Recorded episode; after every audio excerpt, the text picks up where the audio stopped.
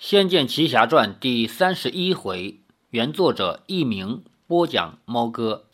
上一回说到，李逍遥和林月如找到了赵灵儿以后，赵灵儿的伤呢也好了。他们觉得这样救被僵尸咬的村民呢是救不过来的，还不如去想办法灭掉僵尸。那谁能灭掉僵尸呢？传说中玉佛寺的智修长老会驱除尸妖。但是呢，前面去请过他的人都没回来，而且在那儿出家了。李逍遥和赵灵儿和林月如他们觉得很奇怪，说：“我们去试试看。”于是他们三个人踏上了去玉佛寺请智修长老下山除妖的这个路程。来到玉佛寺呢，首先他们碰到一个挑水的和尚。这个和尚除了会说“阿弥陀佛”以外，什么也不会，觉得很奇怪啊。跟着他来到了寺院，有一个很年轻的童年的和尚拦住了，不让进去。李逍遥让通报一声，后来呢，他进去通报了。赵灵儿就左看右看，觉得这个寺庙很奇怪，好像弥漫着一股妖气。李逍遥说：“这是佛家清修的地方，怎么会有妖气呢？”赵灵儿就告诉李逍遥说：“妖和仙其实没有什么区别。”所有的有灵力的人，包括动物、植物，都是想要去修仙的。只不过在修仙的过程中，也许呢是误解了什么，也许呢是方法错了，于是走向了妖的那一边。所以呢，得出个结论：妖是练坏了的仙。在这里呢，赵灵儿就给我们普及了一下，妖和仙其实没有什么差别。在上一章的结尾，猫哥陪大家聊了大概五分钟的闲篇儿。跟大家说了一下什么是佛和魔，什么是妖和仙，什么是鬼和神。为什么在这上面要花这么多时间呢？其实原因就在于我们现在过多的被某些传说影响，我们不知道了这些概念。而且呢，我们中华民族有一个很大的问题，就是没有宗教。有很多人觉得没有宗教是个好事儿啊，免得我们去相信一些不靠谱的，像迷信这样的东西。其实不是的，西方的欧美国家，包括加拿大，也包括有一些是欧美体系的这些国家，他们名义上相信宗教，比如说基督教，但是实际上他们并不相信什么上帝呀、天堂啊、天使啊这一套，已经根本就不相信了。所以他们能够正确的对待生命，有了病是去医院求医，而不是去烧香。但是他们相信的这一些东西呢，又有一个共同的话题和一个共同的方式去排解生活和工作的压力。而我们中国看起来没有信仰，有的人说那是好事啊，大家都信仰共产主义，大家都信仰无神论，大家都信仰科学。其实不是的，正因为我们中国没有一个信仰，所以搞得礼崩乐坏，没有道德观念。比如说，当老师的收家长的红包。当医生的收病人的红包，或者当医生的人开方子就挑那些有回扣的、回扣大的药物，还有当官的去收受贿赂。他们不但这样做了，最大的问题是他们不觉得自己这样做了有什么错。唯一能算是一些改变的是什么呢？是他们内心有那么一丝不安，然后去选择到庙里去烧香，往箱子里投几个钱。于是第二天又心安理得地继续做这样的事情。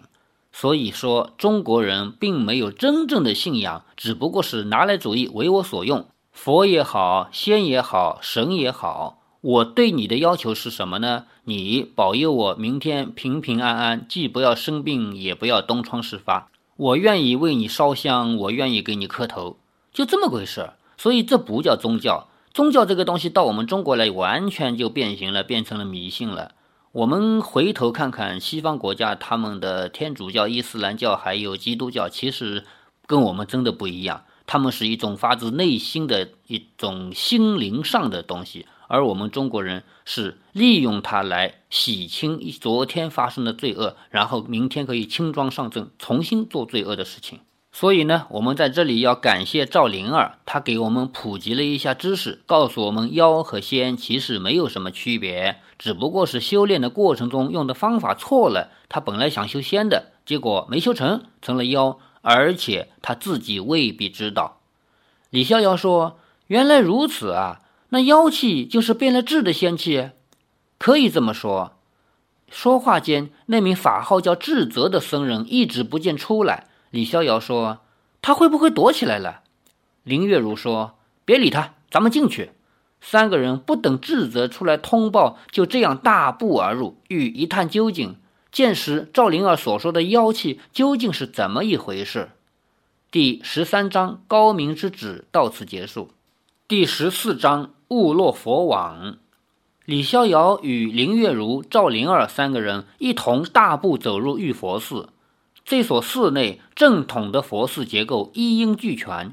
进入山门之后，便可以看见两旁的紫龟阁。经过紫龟阁以及围墙，前方矗立着雄伟的大雄宝殿，后方则是藏经楼，处处结构严整，殿宇轩昂，黄墙黛瓦，气势庄严。望着黑暗中鳞次栉比的殿宇，三个人都静了下来，流连于园林景色。看来玉佛寺这个地方不仅仅是佛家的气息比较浓厚，而且景色也不错。这里提到的玉佛寺，虽然说它是有一些妖气，但是它毕竟不同于那些直截了当的妖怪洞府。玉佛寺的主人，也就是智修大师呢，他自己内心啊还是向着佛法的，只不过他是走错了方向，所以不能简单的把它当成妖来处理。所以他的地方，你毕竟看起来还是一个比较森严的、比较美丽的这样一个地方。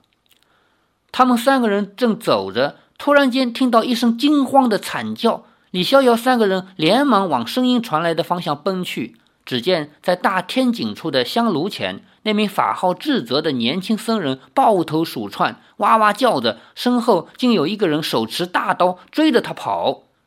智则绕着香炉狂奔，叫道：“放过我啊！别别动手！救命啊！”那迟到的大汉叫道：“我砍死你这个王八蛋！”那大汉身若红钟，身如铁塔，但也剃了光头，身上穿着僧袍。在这佛门境地，竟会有人当场厮杀，真叫李逍遥傻眼了。智则躲在香炉后面喘着气，说：“有有话好说，师弟。”与他隔着香炉的汉子也停下步子，喝道：“你骗俺，俺不会再上当了。”说完，又往左追去。智则往右奔逃，只能乱叫。李逍遥一个箭步上前，手中长剑一挥，那汉子下意识的挥刀挡去。李逍遥腕力一震，就是手腕上啊一震，剑身一转，将那汉子的刀压下寸许，说：“喂，这位大师。”你穿着出家人的衣裳，却打打杀杀的，成什么样子？那汉子叫道：“你是谁？关俺的事！”李逍遥说：“你在这里大开杀戒，佛祖要生气的。”那大汉说：“俺不管，俺受不了，连佛祖都要杀。”那汉子竟是如此大逆不道。李逍遥听了扎舌。本以为智修大师法力无边，玉佛寺应该是一片祥和，想不到会是这样残暴戾气。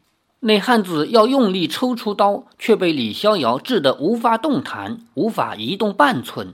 智泽才放下了一点心，躲在李逍遥背后。那汉子怒视智泽，哄道：“你逃不了，老子砍了你的小和尚，煮了吃。”李逍遥说：“喂，大师，有话好说，这是怎么一回事？”那汉子说：“这小王八蛋骗俺，他骗你什么？骗俺出家？什么？你？”是被骗的，你为何要出家？李逍遥很奇怪地问。那大汉说：“俺本来是个杀猪的，每天至少要吃五斤肉，不然浑身都不对劲儿。这小和尚骗俺说来这里当和尚，每天有吃有喝，结果俺一来，根本就不是那回事儿。”智泽缩头缩脑地说：“贫僧没有骗你啊，是有吃有喝，没错啊。”那大汉说：“哼。”吃大米，喝凉茶，每天都是青菜萝卜，俺嘴里都要淡出鸟来了。听这个口气，听这个语音语调，听这个用词，完全就是个李逵嘛。李逍遥哭笑不得，说：“大师啊，出家人本来就不能吃荤，这您不知道吗？”那汉子叫道：“没人告诉俺，俺怎会知道？那老子不当这和尚了，不当了。”智则说：“不行，不行，你剃度领牒了，不可反悔。”那大汉怒目圆睁，说：“老子不想当了，这也不行。当然不行，一入佛门绝不能反悔。”汉子说：“给我吃肉，我就不反悔。”智则说：“阿弥陀佛，入了佛门不能吃肉。师弟，您忍了几天，再可忍一忍，切勿功亏一篑。”那汉子怒道：“俺不要忍了！刚才俺好不容易抓到一头鹿，煮了锅鹿肉汤要解馋，谁料被这个小兔崽子连肉带汤全给倒掉了。”鹿，李逍遥一听不对呀，说：“你捉到一头什么样的鹿啊？”那汉子说：“那头鹿还小，断了脚，脚也受了伤。前面说断了脚呢，是头上那对触角断了触角，脚也受了伤呢，是走路的脚。”说老子才逮得到！老子见他伤口烂得透骨了，索性一刀下去，让他早早的归天生息，去见佛祖了。李逍遥惊讶痛心地说：“你，你竟杀了那受伤的小鹿！”想想李逍遥这个时候真是哭笑不得，因为李逍遥是抓了这头鹿，把他的鹿角拿下来给赵灵儿做药的。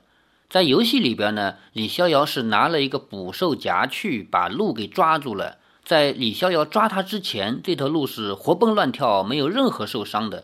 因为李逍遥要取他的鹿角嘛，把他弄受伤了，导致他的腿脚不灵便，才会被这个和尚给抓了，并且煮了，没吃成嘛。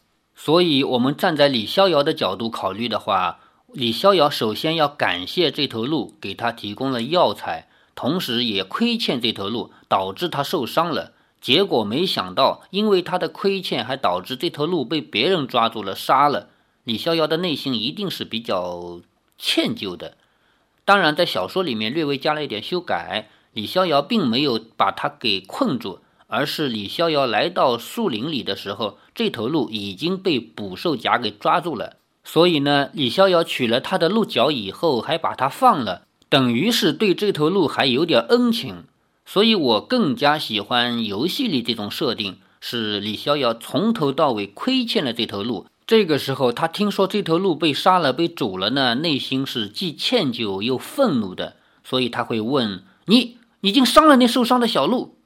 林月如对智则说：“这个大哥不想出家，你又何必逼他留下？还俗的人还少吗？”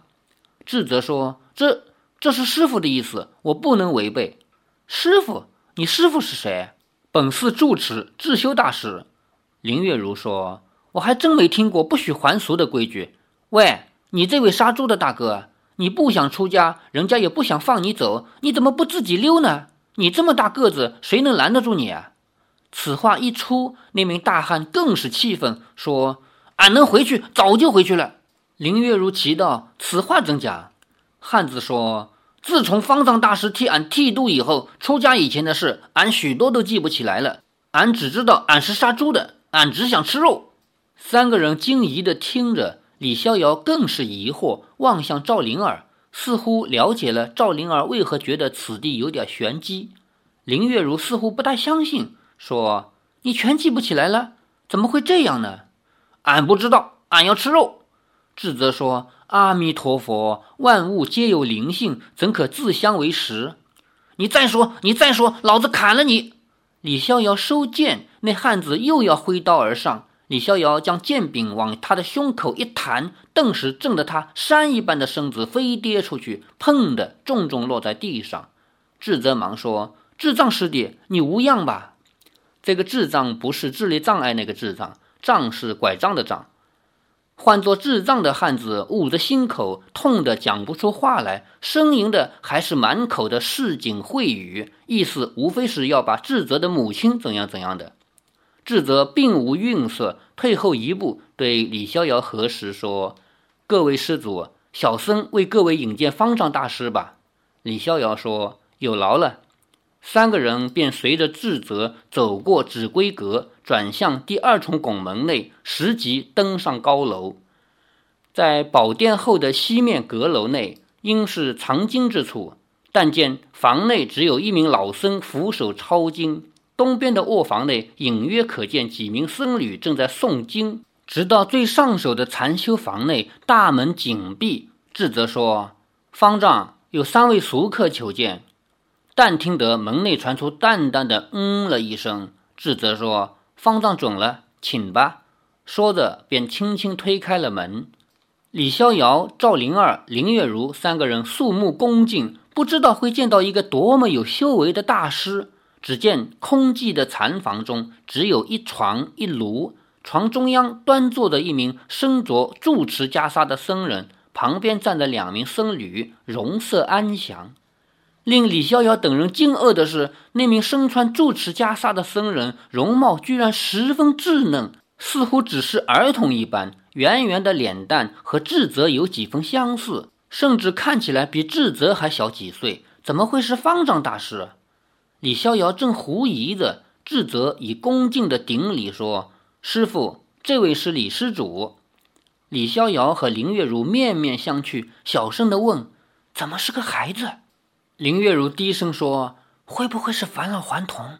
我听说有些高人修行到一定的程度，便能童颜鹤发。这和尚没头发，不知道他是不是鹤发？”只有赵灵儿默然不语，望着智修。赵灵儿呢，是能看出点问题来的。童颜的智修大师说：“阿弥陀佛，三位施主所谓何来？”事到如今，怀疑也没有用。李逍遥只好死马当活马医，说：“哎，是这样子的，听说大师法力高强，想请大师下山除退尸妖，替白河村和黑水镇两地居民除却一害。”智修大师慢吞吞地说：“老衲乃是佛门中人，从不过问外界俗事，三位请回吧。”李逍遥忙说：“大师此言差矣。”出家人降魔未到，本天经地义，何以是外界俗事呢？智修大师抬起眼皮望了李逍遥一眼，说：“施主认为除魔卫道是出家人的义务，那么施主您愿意除魔卫道吗？”李逍遥说：“当然，只要我力所能及，便会尽力。”智修大师微微一笑，这慈和的笑容里，倒有几分入定高僧的气度。智修大师说：“我佛慈悲，李施主，您也同样抱慈悲之心，解脱世劫。”这当然。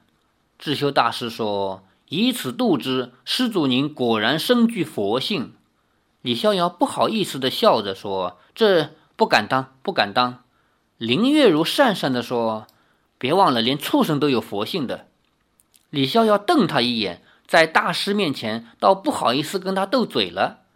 智修大师说：“李施主，你必是佛门中人。佛门一体关照，普度众生，不只是要解救苍生，还要解救施主，脱离五浊之事，皈依佛门三宝。这大师您的意思是？”李逍遥不解。智修大师说：“智泽，去把剃刀和袈裟拿出来。”智泽应了一声“是”，便转身离去。李逍遥连忙说：“等等。”要剃刀和袈裟干什么？林月如说：“当然替你剃度了，不然是帮我和灵儿出家的吗？”这智修大师说：“女施主好慧根。”李逍遥惊道：“我我没说要出家当和尚啊！”智修大师说：“施主您答应了，怎么能立即反悔？”我我何时答应了？智修说：“你方才说出家人降魔未到，本天经地义。”我问你，施主，您愿意除魔卫道吗？您怎么说的？我我说，哎，不能这样算呐！我当个俗家弟子也可以除魔卫道吗？智修大师反问说：“俗家弟子也可以除魔卫道，那你又为何特别要老衲这出家人来除魔卫道？因为这这大师您不能这么说。”李逍遥张口结舌。明知智修大师说的是诡辩，却想不出一种比较有力的反驳法。佛门高僧擅长打禅机，对于这些诡辩之术最为精通。李逍遥当然不是对手。智则捧来叠得整整齐齐的袈裟与剃刀、度牒等物，说：“师傅，请。”他将诸物放在禅榻上之后，便又恭敬地合十顶礼而去。李逍遥正要转身要跑，禅房的大门忽然无风自动，砰的一声应声紧闭。李逍遥惊奇，这名智修大师外貌虽年轻，但是或许真的有法力，才能这样不动而庇护。林月如说：“你真得出家当和尚了？”我才不要！你到底帮谁呀？别幸灾乐祸了。李逍遥急着说。林月如说：“嘿，我瞧你这贼头贼脑，当个和尚能不能安分一点？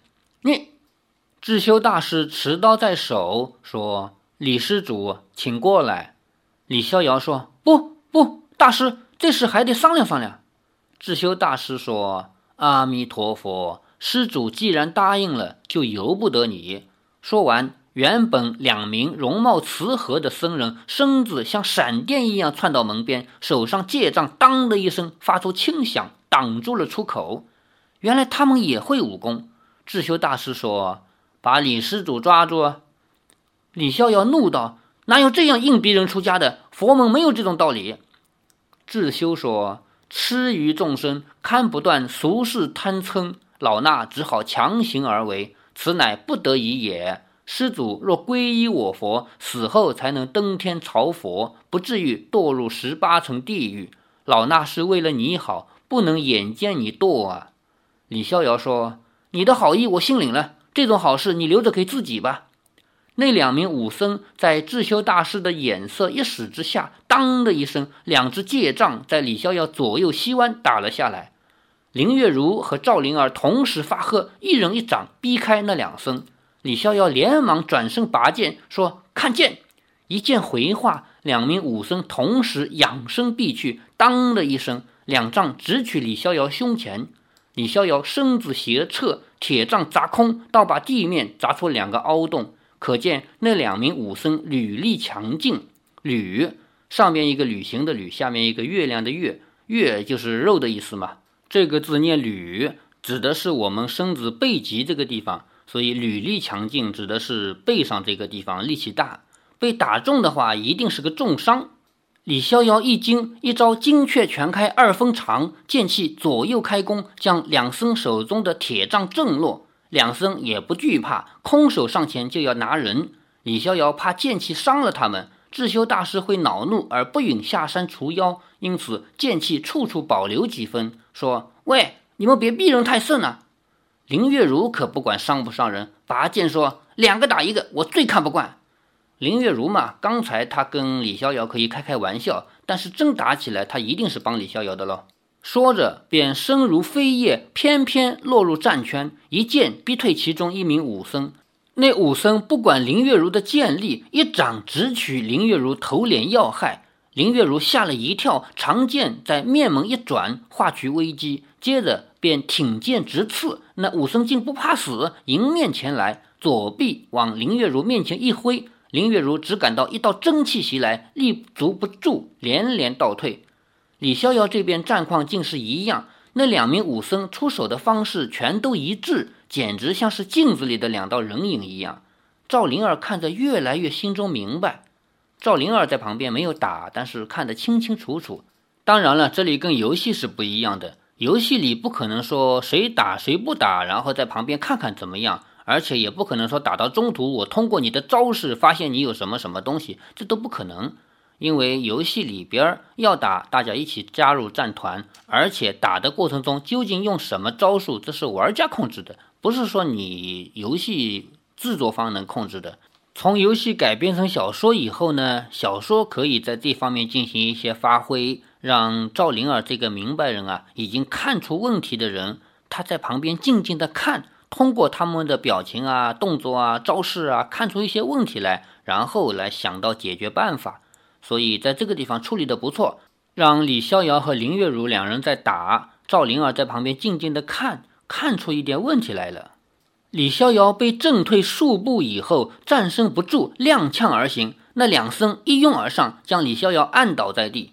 智修大师手持剃刀，慢慢走上，说：“施主何必苦斗挣扎？只要剃去三千烦恼丝，不会有什么痛苦。”李逍遥叫道：“喂！”谁说剃了头就是和尚？当和尚不能吃肉，不能娶老婆，不孝有三，无后为大啊！智修大师说：“看破生死爱憎，是为大修矣。既入空门，就把那些都放下吧。”李逍遥说：“开什么玩笑？我为何要看破酒肉女色啊？”李逍遥是不想出家的，智修呢，非要他出家。在这里呢，就要发生一些很有趣的对话了。在游戏里边，当然是我们三个人把他给打败了。打败以后，来跟你讲理，你干嘛逼我出家？然后一大通理论，结果呢就把小石头给收服了。那是游戏，改成小说以后呢，李逍遥被摁在地上，马上就要落发了。这个时候，赵灵儿看出问题来了，来跟他们讲讲一番道理，然后也成功的解决了这个问题。那么，赵灵儿究竟是怎么样解决这个问题的呢？欲知后事如何，且听下回分解。